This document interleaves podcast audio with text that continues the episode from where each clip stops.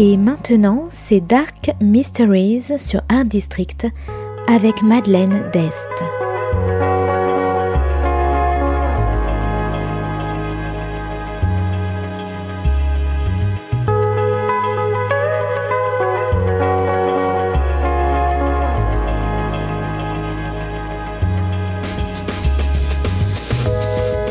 Welcome to Dark Mysteries, a book review show devoted to crime, mysteries, thrillers, and the dark side of human nature.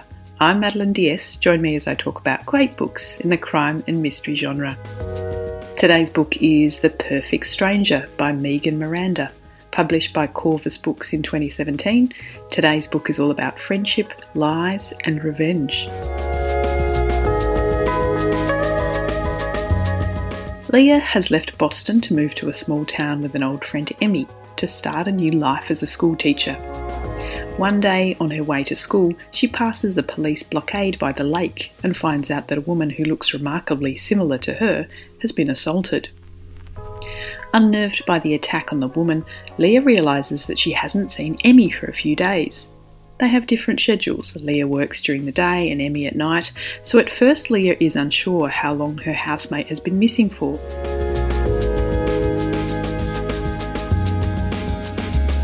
Fearing the worst, she calls the police and meets local detective Kyle. And as Kyle asks more questions about Emmy, Leah begins to wonder how well she knew Emmy at all. There seems to be little evidence that Emmy even exists. Meanwhile, Leah is being stalked by one of the other teachers at her school, and two of her students are dropping hints about the attack by the lake. Leah, who used to be a journalist back in Boston, begins her own investigation to find Emmy and convince the police that she's not lying. But what dark secrets will she uncover in the process?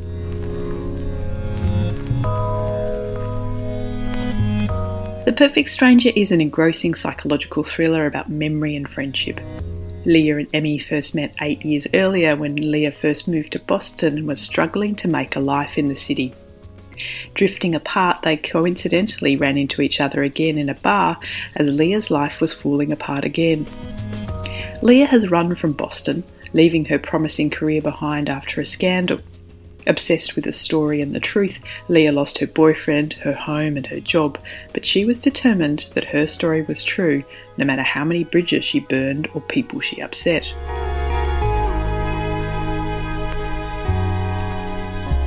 Emmy is an enigma, and as Leah trawls her memory to collect the facts of her friend's life, she realizes how little she truly knew.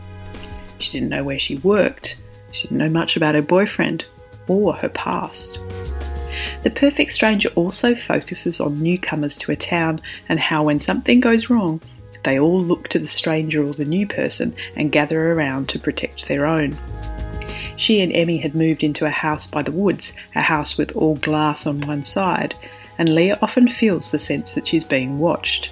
But by who? And is Leah actually the paranoid one?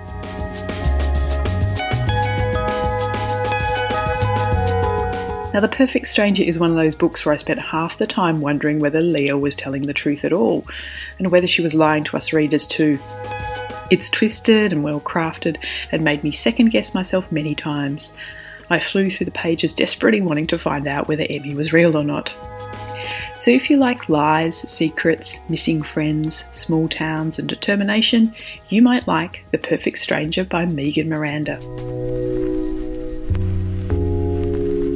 Thanks for listening to Dark Mysteries. If you have any feedback or want to say hello, you can contact me at Art District Radio by email at mde at artdistrict-radio.com. Or if you'd like to listen to past reviews, please go to artdistrictradio.com forward slash podcasts. And until next time, happy reading.